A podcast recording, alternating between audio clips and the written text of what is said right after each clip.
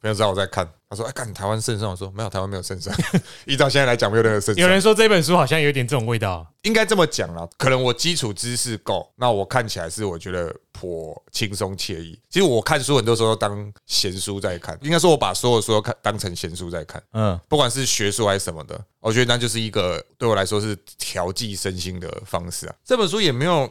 他其实呼吁了很多东西啊，啊，我觉得也是大家都知道，只是大家要不要深究它，深究以及说我们要不要去证实。因为刚刚出来的时候，很多人在批啊，一定啊，一定批啊，而且而且其实有一个点，就是因为他原本李启明他是原本是他是海军，他以前当过潜那个潜舰的舰长，那他的军事我我我本身不是军事院校出身的，但是我要讲的是说，你身为一个海军一个潜艇舰长，你有办法去涵括到陆军空军的这一些概念上面去？因为我把他的素养，他的本身的军军事学的素养是长什么样子？他写说海军官校六六年班嘛，然后参谋学院。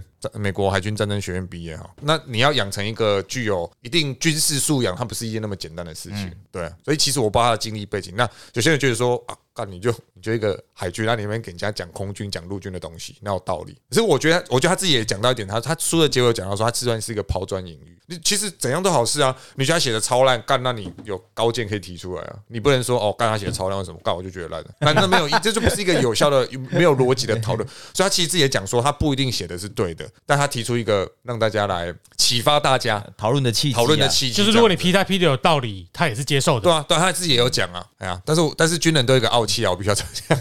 但是他们有就像傲气啦，还军人我有吗？我但我必须讲，这些人他有资格傲气。比如说，你今天总不能跟一个梁山特勤。或是一个宪兵特警，说告你们在秋什么？我想说，他梁山哎，我我不秋吗？我但我有听过有人说，因为我之前不是讲说我去上那些课，也有人说，哎，为什么你们梁山可以做这些事情？想说啊，不然谁要来做？只是他们我的训练就是为了做这些事情其实很多人把这些东西还是当成生存游戏在看待，然后他们就觉得说，为什么你可以做？其其实很多人拿到枪，那个整个个性就转变，说，靠我超秋，我什么？我三角洲呢？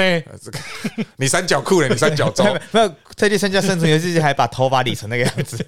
三角洲是不用理头发的，那个啦，那个是 Marine 啊，那是海他们的海军陆战队，还有那些什么绿扁帽、盖头啊，对啊，就很对吧？反正我我觉得他是提出一个东西来，但是至于说，我觉得我觉得他书名取得很好。那至于台湾还有多少时间，我其实个人觉得，像我朋友就说，哎，新年新希望了，啊，买礼物送。自己我刚说。过了新过了这一年，代表我们距离战争又近了一年，我不知道有什么好高兴的。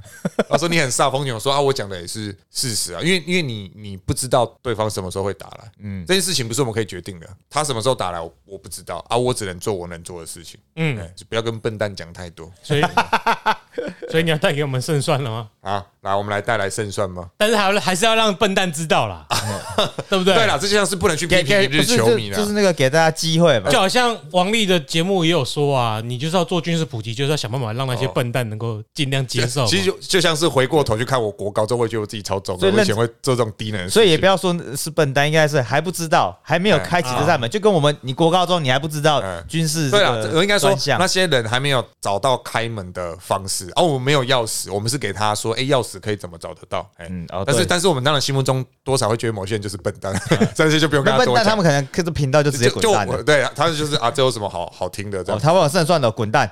他他就说台湾那台湾有胜算啊，干嘛担心？或是台湾哪有什么胜算？所以也不用担心。嗯，他们会这样子想。好好，OK。那开始之前，我们是要请小太阳用台语来开场，又用这个，我觉得效果不错啊。对啊，那超难的。那你直接拿上一次的，你你你顶抓用的对，在这个没难的，但是就困难的，你这边叫你讲，简单的我叫你讲啥？还是山里面用台语念这个册的名？看我连我都没有念嘛。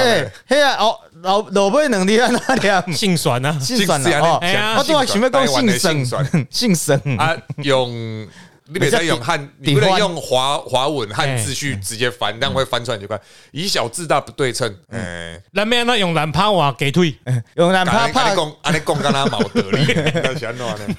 这应该一本，这应该一本正红一见，我应该就好讲呢，因为全台湾人拢应该知影诶，对咪？唔知你就问伊啊。整体防卫构想。哦，大家好，今日要讲的这本册是，诶，一个就细人要拍就大的人，两个资源无无共济。David 要对上高利亚，嘿，大家嘛毋知高利亚是啥？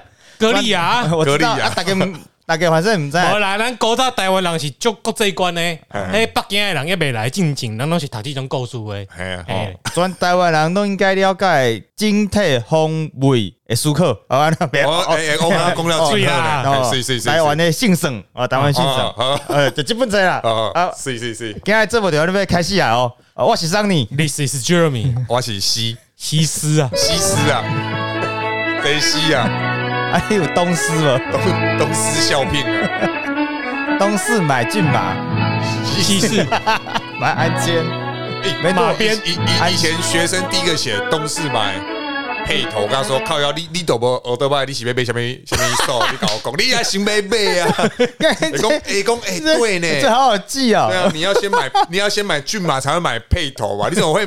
你就没有车就要买保险？你也太奇怪了。哎，我买秀宇的安全帽啊，什么时候买机车我不知道。我还想说东市不知道去买什么香菇还是你说那个东市吗？OK，那我们就差不多开始了。啊西市在苗栗西市美，在苗栗高商对面那边，，哎是哦，真的假的？他在苗商对面哦。对啊那，我每个礼拜都要去那边那你就去逛一下啊，你你那个你那个心情就会好很多了啦。那是那是卖什么的？特殊服务的。卖银杏的，那个买买，你可以去那边买春卷呐，啊，他们会卖卖银丝卷呢，开茶某了，开叉哦，有西施哦，有西施哦，听说还不错哦。哎，有评价给 review 喽。好，来，那我们今天讲这本是李喜明将军哦，他所写的台湾的胜算了。刚刚桑尼已经念过，哎，他其实念的不错，对啊。他把那个概念有讲出来。进。宝加追用啊，请给婚，用啊用啊用啊，请给他分数哦。他这个台湾胜算哦，他下他的小标题叫做“以小制大的不对称战略”。哎，哦，全台湾人都应该了解的整体防卫构想。其实光是这个小标题，我们就可以拆两个来讲，什么叫做不对称，什么叫做整体防卫构想。好，那我们今天其实这本书哦，呃，它在九月出版，它其实九月我那时候买这本，我买的这个版本已经二刷了，就是它第一版，它第一刷已经卖光了，嗯，第一刷一百本，没应该没有那么少了。华文书应该是一千两千，应该一千二一千五哦。了。那个我们我像我们历史系写的书，干的是没什么人买。但是但是那个林同法老师写的那个一九四九大撤退，然后他说大转进吧，大，哎，他是写一九四九大撤退，我有点忘了。然后那本书刷到十四刷，哦，这这很很猛哦。然后后来他就讲到说，一来可能大家对那个主题当年那个时候有兴趣，二二来可能是把他跟那个龙应台的一九四大江大海一九四九 搞错，可能是这个原因啊。他说他也不太确定。我我可是有那一本书的啊，欸我有买，但是人家前面很多都写错，他一写到云南，我想说，哎、我自己本身研究云南，靠，这个也可以出啊。嗯，龙没有啦龙龙粉，龙应台前文化部长，我们哪敢批评？我们就来讲书就好他会。生气哦。各位听众大家好，这里有两个曾经投过马英九的，呃，我不孤单哦。好，那我不知道我在调他，他没回应，我不不不回，嘿，我不敢承认啦，嘿，我不敢承认，被你抓到。哎，其实他他这一本书分成十几个章节哈，从他这个目录来讲，它分成四部十二章。那这个这个只是大大概跟大家讲，他的秩序里面，其实这段我觉得很值得念给大家听，因为当然现在我们就觉得说中共对我们的威胁越来越大。那这李启明将军其实就有讲说，哎，这个社群媒体上有两种声音，第一种叫做和平主义者啊，他们认为说政治可以分歧。其实我觉得这个就像是什么一国两制啊，嗯，哎，我们可以一国两制啊。他说政治可以分歧，但是两岸人民不应该有敌意，任何理由都不值得作为战争发生的原因哦。啊，接下来这个大家一定都常常听到，而且两岸军事实力悬殊，台湾投入再多资源都不足以对抗中国，对国防的投资就是对和平的危害。嗯，而也有人讲嘛，啊，那每年军费那么多，总不拿去给学生吃营养午餐还比较值得。这个这个这个大家应该都听过了哦，用二十年了，好烦哦。啊这个理由用二十年了，啊，他一定要们就换算成几座一零。所以所以让我每次都讲，这就像村上春树在那个挪威森林里面写的，这群人真正的敌人不是民进党，我我把它转了，就是这群人真正的敌人不是民进党，是缺乏想象力。嗯，讲了二十年还在讲这种话，你可你有点心梗啊、那主张台湾应该积极跟中国对话协商，和平处理两岸关系，避免战争，这是第一种声音。那第二种是所谓的爱台主义者，他们认为中国处心积虑想并吞台湾，不但全盘否定台湾，也拒绝与中国对话，积极塑造抗中保台的氛围。这就是另外一边会批说啊，你们都在卖芒芒果干呐、嗯，哎、就始终在讲这种话。不顾台湾身居弱势的危险，不分中国与中共，正日就整天呛声以对哈。哎，李喜明将军认为说，这两个是我们台湾目前最大的声音。那这其实也，我觉得这其实也反映出台湾的这种对于政治的针锋相对是非常严重的。嗯，好，哎，投民进党就是在卖芒果干，那投国民党就是在。卖台，哎，你要说他完全错，好像也没有完全错。可是你说他完全对，好像也不一定完全对。嗯，看来只有是时代力量的，看来只有 看来只有阿贝可以决策。对 又是阿贝，唯一支持柯昌佩。他不是昨天卸任，然后就能喊说选总统了。哎，我都不知道是不是自己花钱找去讲的人了。哎，我没有想过。反正很烦，他留个，他也要有个动力推他。他说啊，既然大家都这么想我做基金会，我来了啊！这上次 Jeremy 有分析过了，我以为十秒后是下去领五百，他都不会啦。支持阿贝，价钱不用那么高啦，因为他们还有一个使命感。好，嗯，便当加使命感。便哎，其实以前好像没有钱，就只有便当，好像还是蛮多人去的。不会啊，你去海鲜有很多米粉汤，那个很丰盛诶。不不一定啊，像是。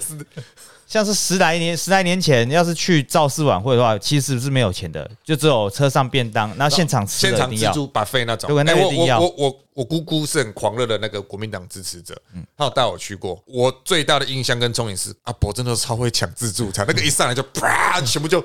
那个蛋糕一块一块，他没在管，再把它倒到袋子会不会碎掉？哇，就这样一半就不见了。所以那个活动他们会改变，比方说以前早期一开始一定是到的时候就要给人家高兴，有的应该这几年都调整了，是活动结束跟中场的时候才有再一步一步出来，对不对？不然你就走光了。哦，除非坐游览车的你逃不了。那民进党的胜算不是啊，台湾的胜算。那那我觉得从他这一个点切入就可以讲，第一个就是我们刚刚讲的是，不管怎么跟中国对抗都没有用。哎，好，那。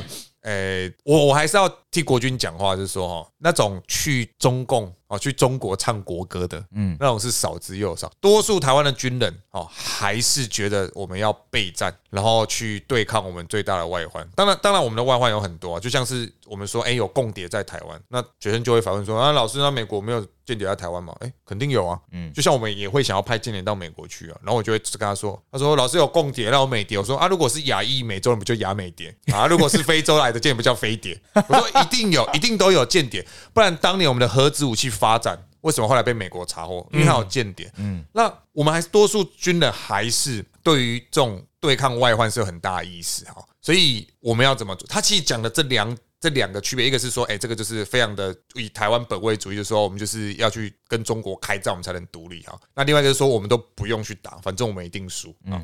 可是这两个其实都有一个异曲同工之妙，就是 我们对于我们的国防认知可能都没那么的清楚啊。所以我们刚刚讲的小标题“不对称战争”就跑出来，什么叫不对称战争啊？好，就是我们其实我们之前也有讲过，就是以他就讲以小制大，就以小博大嘛。我们如何用低效率的方式？哎，不是用低效，我们要用如何低成本来达到高效率，CP 值啊，CP 值高了。比如说今天跟阿根廷踢决赛，嗯，就放一支体力干超充沛的，然后就在就在梅西旁边一直绕，像以前那个灌篮高手樱木花道。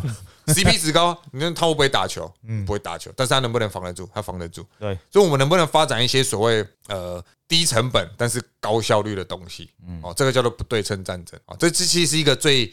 最简单的解释方式，哎，所以这就变成说，哎，我我们要如何去发展国防？我们钱如何花在刀口上？像我们现在每年的国防预算大概是三千多亿，嗯，哎，那很多吗？也少少那个人事成本，Jeremy 就知道，哎，人事成本超高啊。那 Jeremy 也知道，我们去年买，哎，今年吧，啊，去年，反正就是我们这一两年买的 F 十六 V 嘛，嗯，它其实 F 六 F 十六 CD 型，然后 Broke 七十。这样子，那买了这个对我们来说，其实它被认称为是四代半战机啊。嗯，我们买不到五代战机啊，五代战机对我们来说维修成本也也超高啊。啊，还有就是他们要卖吗？那个技术有点敏感啊，怕你供点太多啊。他他怕给我们之后，我们又拿去给中共，也有可能呢。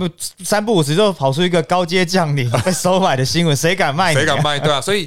所以你看买那个 F 十六 V 六十六架多少钱？两千多亿。那你说我们三千多亿？好，我们在我们又买了 M one A two T，嗯，我们又买了那个呃 M 哎 M 五哎 M 六还是 M，反正就是我买了坦克买了自走炮 M 一零九 A 六啊 M 一零九 A 六。看，身为国防老师，我这样讲不出来，我该自己。因为本来是要卖 A 七，后来推到 A 六，那叫帕拉丁嘛，哎，对吧？然后后来还有海马斯，海海马斯嘛，嗯。然后还买了那个地对地导弹给我们了，对，还有那个一堆建设 M K 鱼 M 叉 K 啊、四四八安置鱼安置鱼叉。叉，，所以这些其实是我们在发展所谓的不对称战争里面一个很重要的东西。但嗯。当然，诶，这个东西是我们可以很值得去讨论，因为我们也不是什么国防专家，我们是就我们所看到的东西，我们有一点浅薄的认知可以去讲这件事情。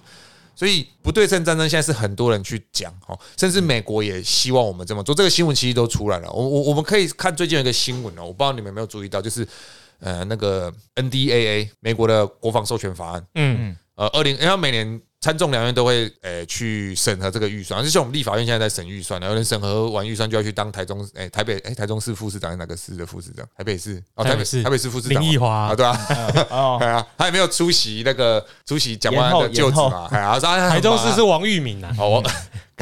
嘉义的女儿，对啊，开始被嘴这样，北漂打拼，北漂打拼这样子。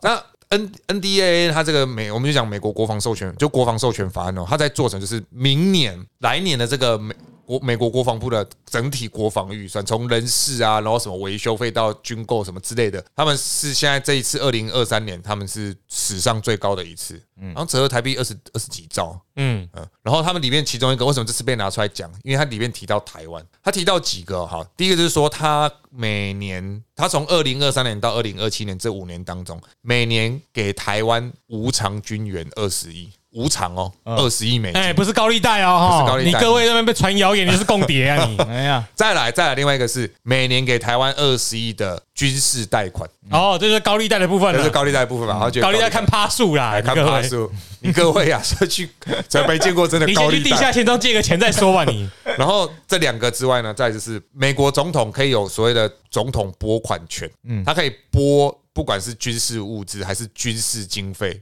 给台湾，每年有十亿，它可以拨给台湾十亿。再来，美国在海外总共有七百多个军，八十几个国家有七百多个军事基地，这些军事基地，其实我们最近就是这个，譬如说冲绳就是了嘛，嗯，哦，譬如说这个横须贺，嗯，哦，空军基加手那空军基地，然后美呃韩国也有，菲律宾也有，新加坡其实也有出租给美国。那美国一个概念就是说，因为最近哦，美国的海军就这些舰队的将领，甚至他们反正就是他们国防部其实都有提出一个点，就是说台湾其实哦，真的爆发台海战争的时候呢，他们远水救不了近火。最近的第七舰队最近的基地就在横须贺那边，嗯，那个冲绳是，它不是舰队啊，它可能就它可能就是海，哎、我不太确定，它啊它是空军的，哎、那海军就那更好了，你的舰队还是无法过来，所以这是一种非常危险的距离，所以怎么办？所以美国现在决定，他要把他们所谓的多的军事物资，所以应该说他们生产出来，他们觉得是可以拨给盟友的，他们要把这些军事物资放在台湾，嗯，那真的爆发战争的时候怎么办？美国只要派人过来，他们有一个新的想法，就是说他们会先在他们需要的据点先放好战略物资，对对对对，战争一爆发，他只要跑到人过来。哇他只要人跟飞机过但但这样去就好了。听起来也没有很很特别，因为我们玩游戏的时候啊，你可以跟盟主，盟主说我要不要调几个兵，这每个战略游戏都有，调几个兵放在你的城，你那个城，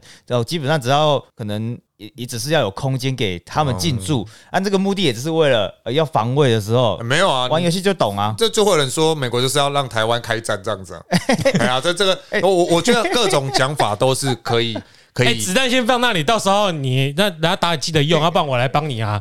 哎，你想害我啊？被抢啊你！所以所以美国的 NDA 啊，这是其中一个，然后再一次他有讲到一个是说，哎、就是这个他会派人过来台湾，第一年在台湾学中文，第二年进到我们的行政院、立法院这些机关里面去学学我们的整体行政啊，这个就有人讲说啊，就是要派人来这个操控我们怎么做。哎、这些人有美国护照，哎，我的意思是说会靠北这些人，你们是美经有美国国人啊！你看，对啊，你也靠北三其其其实其实其实他这一个派，他这个叫学人啊，就是他派学人过来，那其实是就他们之前通过叫做这个台湾旅行法嘛，嗯类似这种概念。其实台湾有很多美国人来这边，我我我有个朋友，他去高雄出差的时候啊，去饭店住嘛，然后就坐他旁边就五六个超壮，搞那个马手超紧。当然我不要对特种部队有那种过度的想象，是每个都要很重。没有特种部队之所以叫特种部队，是是因为他执行特别任务。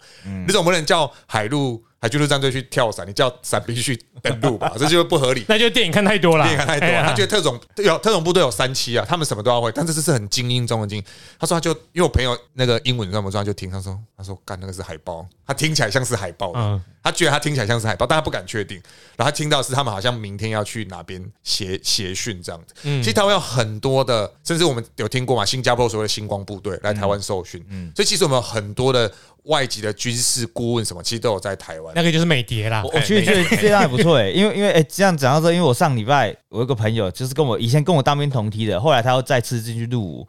当初当兵的时候是兵嘛，再回应，这样子他再回啊，再回就可以当军官。然后我就说，因因为一开始你有讲到，任何有一点军事知识的，即便他已经才入重新入伍两三年，他也知道不见得可以打赢，但是他不会想要避开战争这个话题。嗯，可是由于我们现在的国防，呃，可能吸引的人才不见得是 呃，可对于保家卫国那么有信心，有些人也是想混吃等死的在第四关或者在第四兵。但是如果有外国人进来到我们台湾，大家如果对于国防这个行业是有荣誉跟归属感的话，我我觉得可以可以降低那些即便进到军事军事呃进到国军，但是还是抱着着混吃等死的心。即便你混吃等死，你也知道哦，上场的时候，我那朋友讲的有道理。即便你是进来这边要领十年、领二十年，你至少知道战争一开打，你要在哪个位置嘛。要开始作战的时候，你要在哪个位置做好你的事啊！你不能够进来说哦，我不不我害怕打仗，哦我绝对不会打仗，啊你们都害我打仗，我只是个除草的。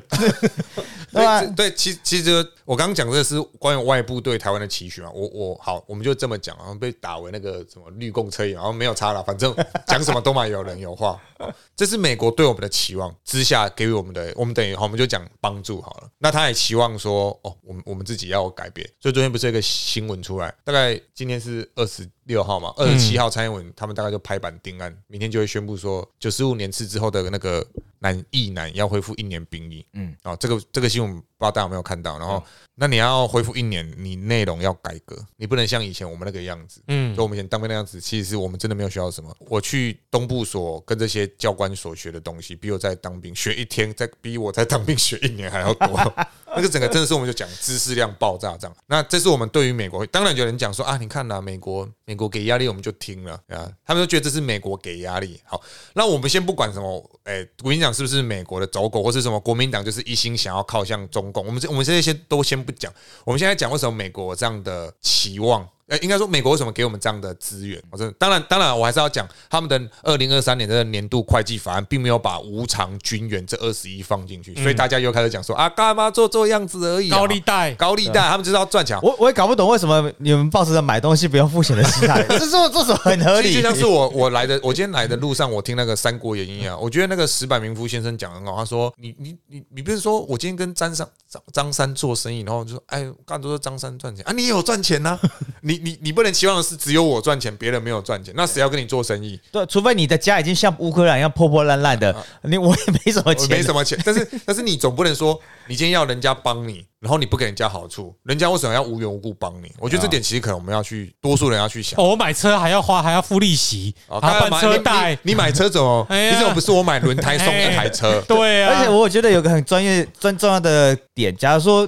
这我们这个国家，他们以一个国家出发，大家对于自由的想象，如果很符合美国价值，他不来帮你，我们现在这个国家就是连整整个统一的自由价值对民主的定义，可能都还一点，有时候会颇有维持，大家会有吵架的时候。我们美国有那种世界警察心态嘛，我来帮助，我们一起努力的感觉，你不能够没事就跟人家说很多东东西都给我嘛，我要怎么用再说。然后我们我们有点继续看前几天博客来那个新闻，嗯那个哎那个阿姨不是最后就跟那个陈佑新律师解约吗？嗯，我觉得啊，算，了，真的傻眼，真的我是傻眼了。但我觉得这其实就是反映出我们我们的喜欢喜怕欢事啊喜欢 GoGo 楼的心态，喜欢基隆市民，我觉得是喜欢有个 know how 一解决就没事了，怕事啊，应该怕事，就是怕事对对对怕事。那我们如果回到刚刚讲，美国为什么给予这样的 NDA 来年？为什么 NDA 他们这样设计？哦而且还一次讲了五年。再来，为什么我们的兵役制度要这样做改变啊？其实那这个都牵扯到我们有一个很主要的敌人，而且他们现在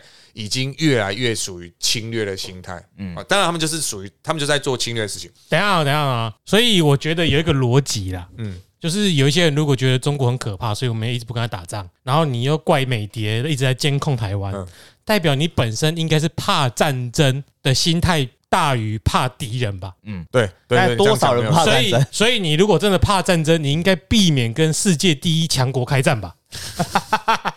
哎，美国的军费总年度军费对总预算是 全世你看哦界所有国家加起来，他已经已经渗透到吼，要直接派人来政府监督你了，要直接给你军援了，然后武器半买半相送了，然后下面有菲律宾，上面有日本，右边还有个与那国岛。你知道你你知道日本不是有要在这个第一岛链布置各种反舰飞弹啊，吗？他甚至要布置那个超音速飞哎弹。你只要一国两制听对方话，你接下来面对敌人在你右手边哎，而而且是一次面对好几个，对你被包围哎，嗯，而且而且而且你不要忘了哦，美国还有北约，这个时候台湾的胜算是零哎，你不怕邪恶的美国来打你吗？你讲这什么话？他不找这些盟友，我们自己打日本也打不赢，好不好？对啊，我的意思是，如果你真的很害怕战争，你才不，你才应该赶快希望美蝶快点过来吧，才能压美蝶啊，啊，才能对啊，我们都成为亚美谍亚裔美国人。为什么你怕战争，你会选择避开对中国的战争，选择对美国的战争呢？你这超不反，这反串超深的。其实就是连接到你们讲的反制嘛。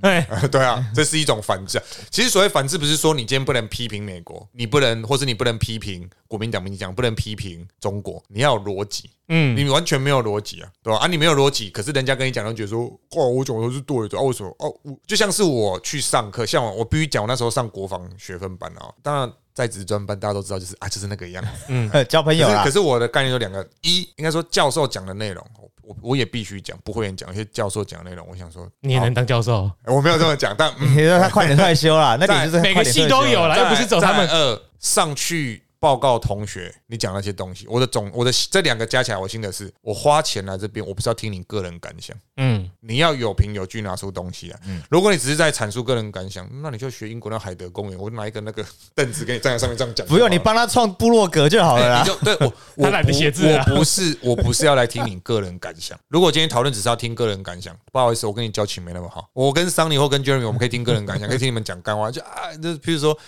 这次是阿根廷拿冠军啊，如果没有拿，然后 Jeremy 说干嘛怎样怎样，呃，我不录了，不录了不。录了啦，我我觉得很正常。靠，后面我我跟你们是什么交情？可是我在你路上跟我辩论，我为什么要听你的感想？嗯，你要有凭有据，这个东西放到你总不希望我们的立法委员，或是我们跟美国在交涉的时候，美国都是拿个人感觉，呃，你们就是开头都是我觉得，我觉得，我觉得，我我没有要听你的个人感想，所以其实刚刚 Jeremy 讲的很有道理。你如果怕的是战争，你怕的是军事实力强的，那你应该怕美国，它是唯一一个有实力把全世界都打爆的国家。所以是这样子啊，所以其实小杰是哦，他们怕认识自己，他们不清楚自己想要的是什么。你你你最你觉得最了解自己，但你往往最不了解美自己美军距离台湾比共军更更近近啊，哦。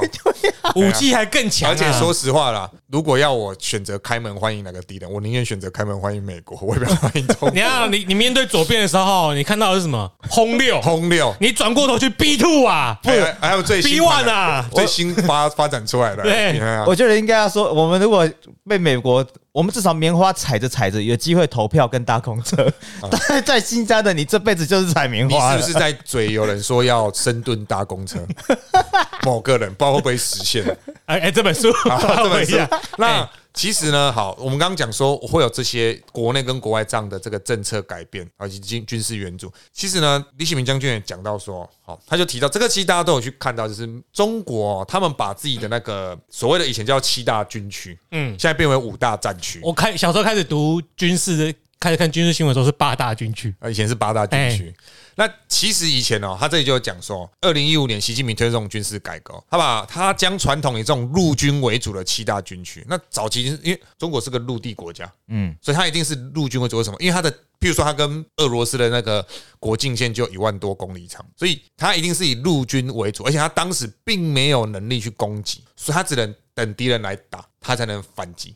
嗯，好，所以这个就是所谓传统陆军的七大军区，它每个军区所对应的都其实是一个外患哦。那当然，他们的那个所谓有一个军区就负责巩固他们的中南海，这样、啊，这很合理。好，但他们现在改为五大战区哦。那这个五大战区，他要学的是美军的联合作战体系，全世界。大概也只有美国可以把陆海空、太空、海岸巡防队跟这一个海军陆战队形成一个一体化的体系。我看我们光是一个陆军就无法了，对吧？对啊，可以联合指挥啊。，你要联合指挥才能有胜算。嗯，哎，显然我们这点我们还要加强。那它的内涵包括什么？中央军委集中统一领导，所以中央军委非常的重要。嗯，而习近平不可能放过这个位置啊，他就是党政军一把抓嘛，党就是总书记，政就是这个国家主席，军就是中央军委，党政军一把抓，啊他是不可能放掉的。那再来，他要强化党指挥军队。我党指挥枪啊，枪中共最常讲我枪杆子出政权，嗯我我不可能，你不可能就是说啊，我们什么都没有，然后跟人家和平啊，不可能。就上次讲嘛，和平协议啊，西 西藏嘛，对不对？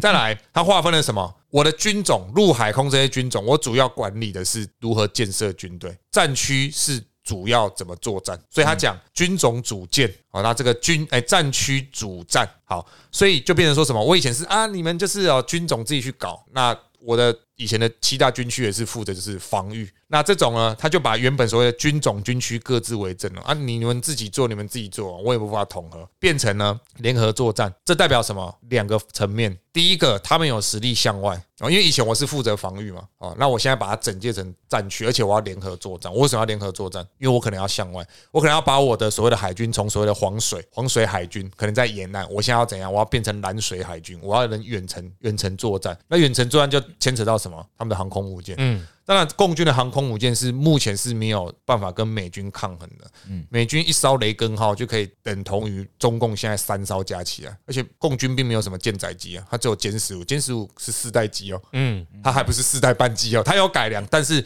中共的这种军事军事的兵力投射，它还有很大的问题要走。他可能比不上美军的一艘两栖突击舰上面哎，那个美利坚号那没办法，那个 F 三我就已经可以解决他们了，因为人家可以隐身呢，你没办法。好，那再来就是他要把旧军旧军中旧有的那种派系重新洗牌，所以你看习近平上来不就打了好几个大老虎，徐厚才这些人，嗯，对吗？所以这很明显哦，他们有向外发展的那个心。那大家觉得他向海外发展第一个会死的点是哪里？那你就可以想象了，他会今天会去去打日本吗？一来他没有什么直接理由打日本，嗯，二来他的海军实力是比不上日本。嗯，日本虽然没有军队，但人家的自卫队亚洲第一啊，超强。嗯嗯，哎，日本也关心到这点啊，所以人家日本也在讲说他们接下来要做什么事情啊。我们台湾那边吵，我们兵役不要恢复一年。我如果你变成两年，你叫我这种一年的回去，我愿意，我 OK 啊。当然，观众就说干脆跑你啊，又没有真的发生哈。而且你要看训练内容啦对，。你要看重点我是觉得，如果四个月里面都很扎实，就就四个月啊，有什么关系？瑞士就是十五周啊，对啊他每年都要复训呢。刚才现在就是因因为我是做兼职啊，上礼拜才跟人家聊天，因为现在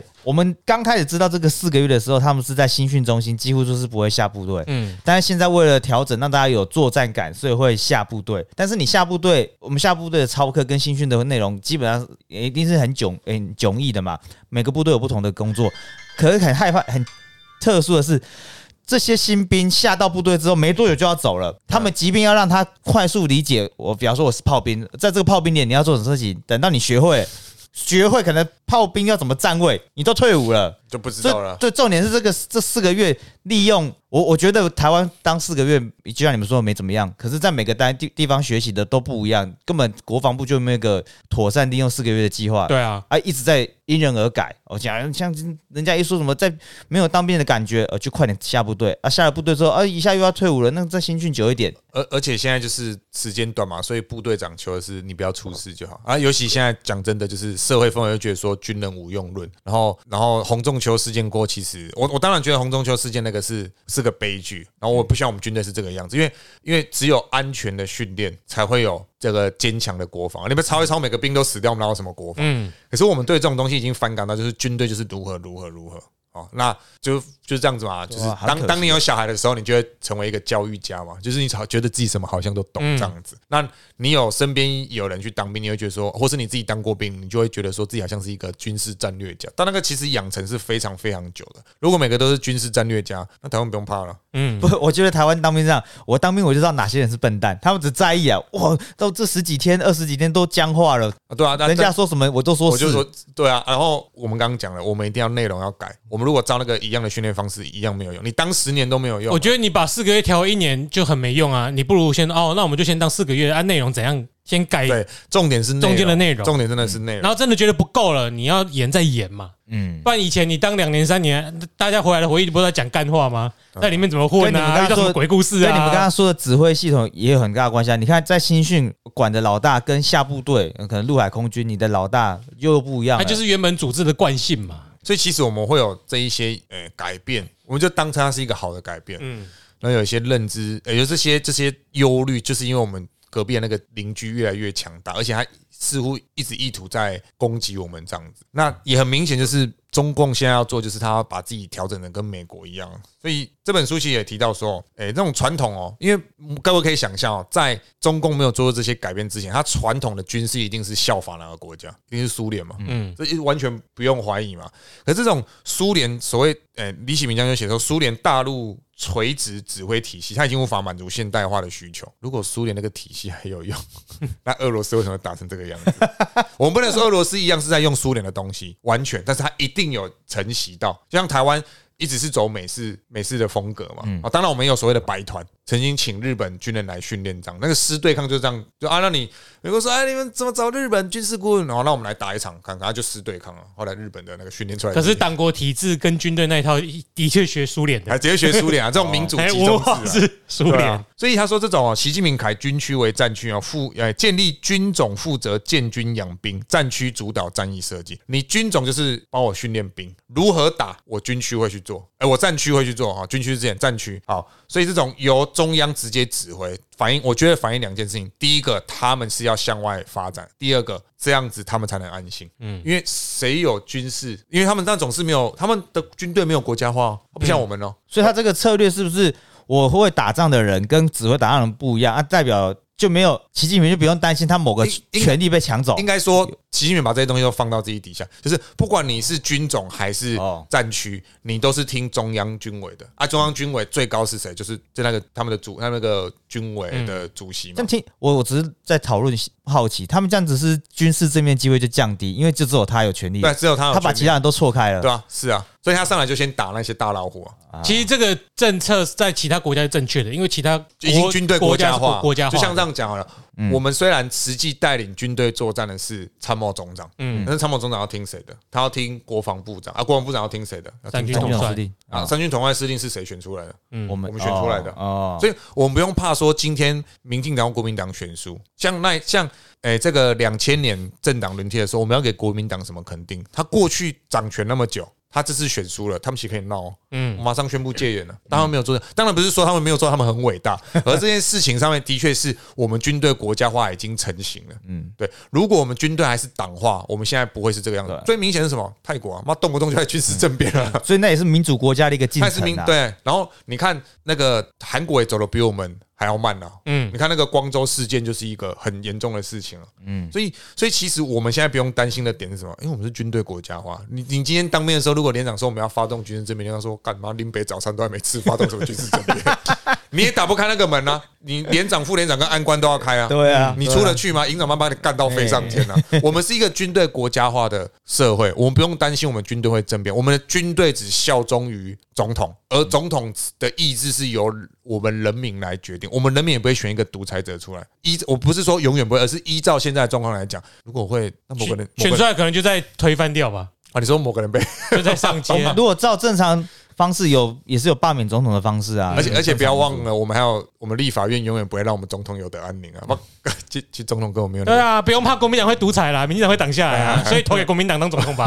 但是但是反过来讲，也不用怕国民党会独裁，为什么？他们只会做蠢事。我说这两个党可能只会做蠢事，但他们不可能真的独裁或宣布什么。因为你说国民党选上之后，他要宣布两岸统一，不太可能。他会用他会用一些手，我觉得他会用一些，他如果真的要做，他会用一些方式啊，就把马英九八年再播出来就好了。他不是说首战集中战哦，对不对？那所以你再过来，我就要自杀了哦。你在这什么东西？你不要你不要过来。所以，所以其实，其实我们为什么会有这样的恐惧哦？其实我们都可以看得出来，尤其裴洛西访台之后，整个那个氛围又变得更不对了嘛。那还有，但是这只是其中一个，我们实际上看得到，我们就说，哦，干，真的是有在威胁嘛？但是另外一个，好，李启明将军有提到，其实大家也都知道，叫认知战。嗯，你看现在，哦，我们就问在座各位老人，看我们年纪有，我们年纪根本没有差多少来。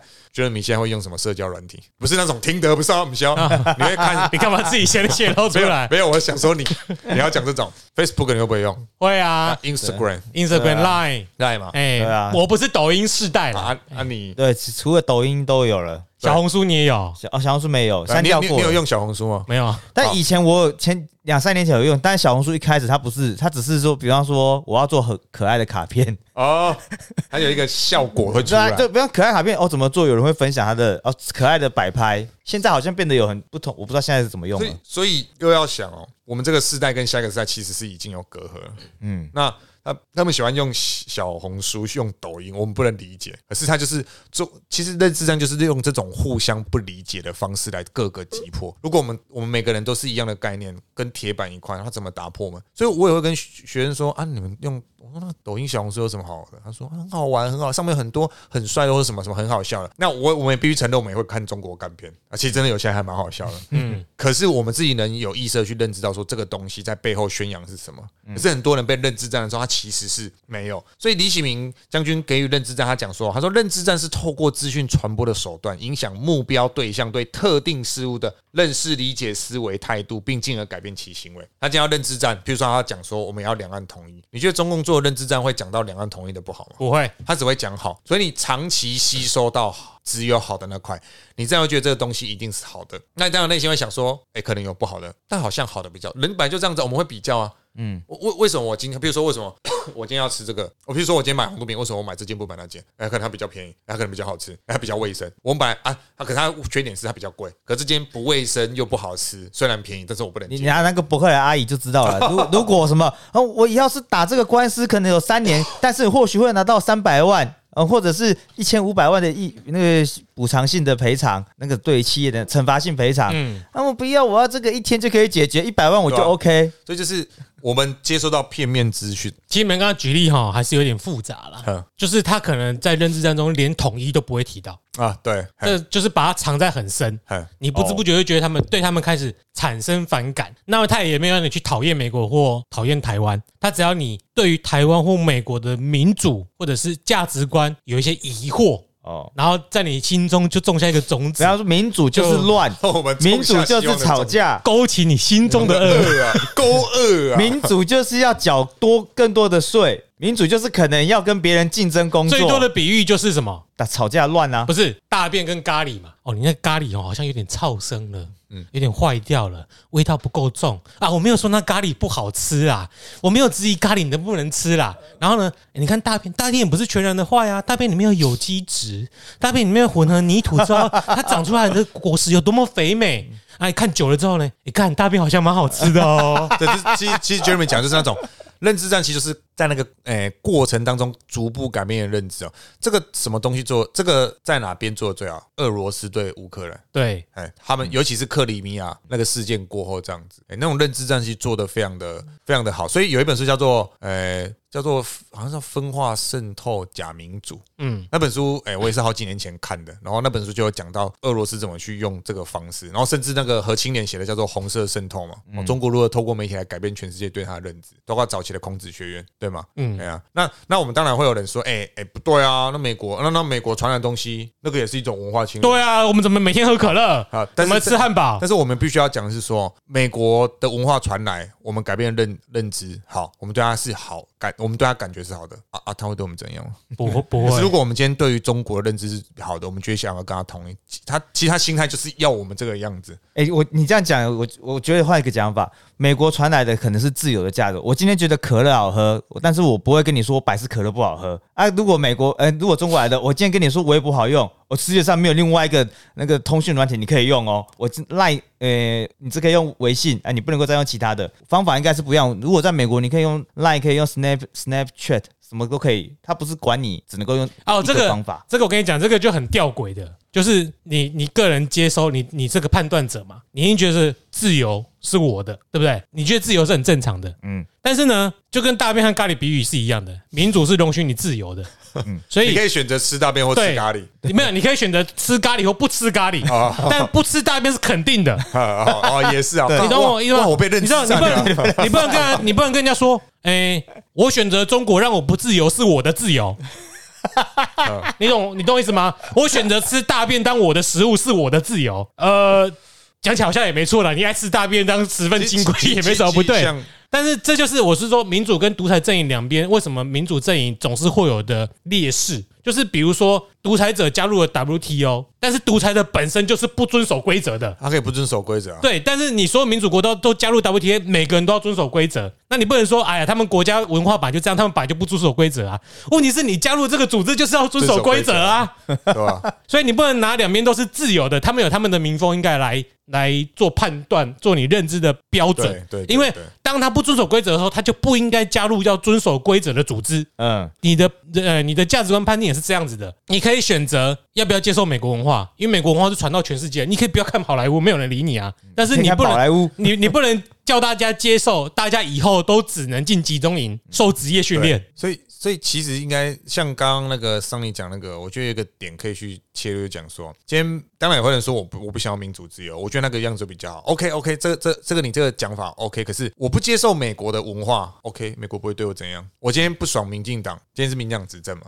他能对我怎样？今天国民党执政我不爽他，我我干嘛？国民党就怎样，民党就怎样，OK，他们不会对我怎样，因为这是我的个人自由。可是你如果在中共统治之下，你不接受他的文化，心里是会有危险的，你会被消失而而且而且历史上多少事件告诉你，面对一个独裁政权，你越服从他，他其实你你受到的危害是越来越大。嗯，对，所以我们不能说民主自由全然都是好的。我们我们看现在台湾这样子，我们也会有人讲说民主自由是有问题。可是所谓民主自由有问题，我们应该要做的事情是我们如何让这个东西变更好，不是说它一定不好，所以我选独餐。这这这其实很吊我，就像是刚刚 Jimmy 讲的，咖喱这个有点超生啊，我吃大便好了，那那很奇怪啊。这这就是我所讲，它变成是一种个人感觉。可是我们来讨论事情，不是要听你个人感觉，我们是要听具有逻辑性的。对而且你刚刚讲的这个资讯战本身呢、它其实就是俄罗斯或中国对美国的不对称作战，对吧？因为它成本极低它，成本极低啊，它可以改改变人的意识，可以造成很大的影响啊。对方的国家阵营里面会有两极化的动荡。对，嗯好，欸干好像讲的有点慢啊。哎，欸 对，面对这样的威胁，包括当然中共对台三战什么心理舆论、法律战嘛，法律战就是我们知道他们所谓这个反分裂国家，嗯，反哎反国家分还是反分裂？反分裂国家分裂法，国家法，台湾只要独立，他就可以打我们。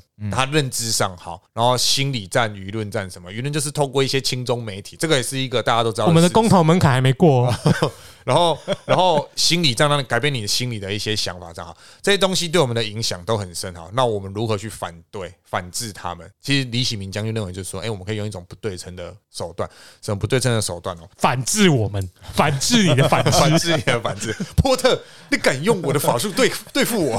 还有上一集的反制，啊，那那他其实有讲到说，我们最大问题是说什么？他提到说，军事战略啊，战略去驱动着我们的兵力结构、部队任务、作战构想、武器筹建、后勤资源准则发展、战备训练等等，一切有关于战争的诶这一个重要作业。那模糊不清的军事战略就无法指导这一些军备啊，这些建军备战，因为战略在高位，我们只讲军队，军事战略在高位，他如何去啊？我军事战略这么走，你下面的军事你的战术要怎么走？而战术下面你要如何交战绩给这一些？战绩是个人的，嗯战术是小组的哦。那战略是整个大方向的，只有战略决定好，下面的战术战绩才能去做应对。我今天不能说国家发展是一个反恐，那我去做什么？我去搞那种爆破，嗯 这这个有点不合理，这样子。就我每天要训练爆破什么？因为我们我们反恐是把整间炸掉就好，我管人是怎样子，这就不对了嘛，对不对？